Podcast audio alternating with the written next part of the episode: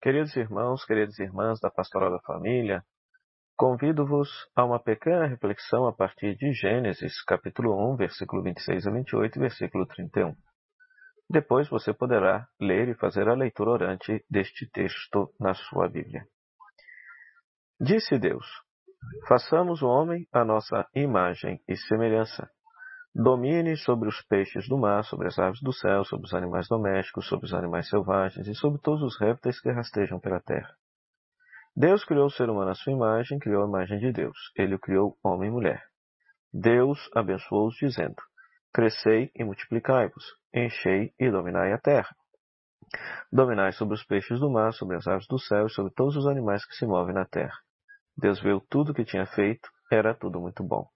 Palavra do Senhor Graças a Deus. Vejam só, queridos irmãos e irmãs da Pastoral da Família, que trabalham com os casais, que preparam os jovens e noivos para assumir o sacramento do matrimônio.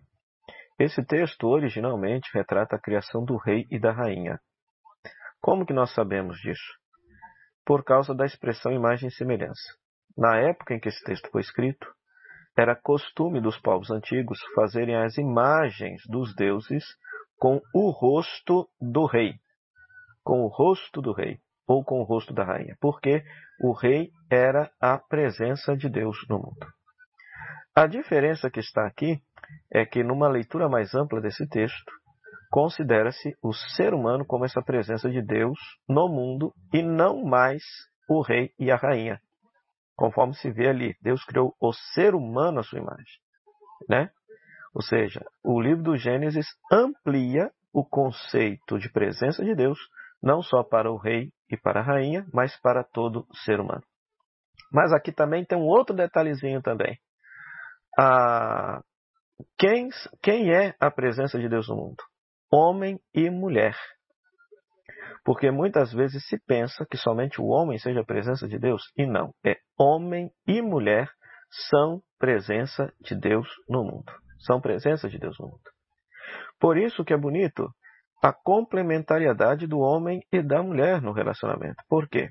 Porque o homem sinaliza alguns aspectos da presença de Deus no mundo, como, por exemplo, a ordem, a organização, o cuidado, como a mulher também sinaliza, da sua forma, a presença de Deus no mundo, a compaixão, a ternura, a misericórdia a misericórdia. Depois, vejam só, existe alguns verbos aqui. Eles têm que exercer uns verbos, eles têm que dominar sobre tudo. Ora, era papel do rei e da rainha dominar sobre toda a terra que lhe foi dada.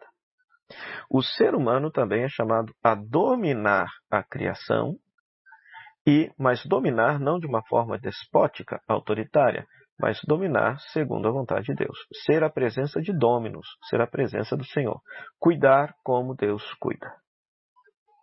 Ora, então é muito importante que o homem e mulher, o casal, descubra a sua vocação de ser sinal e presença de Deus no mundo, meditando esse texto sobre o aspecto da pastoral da família.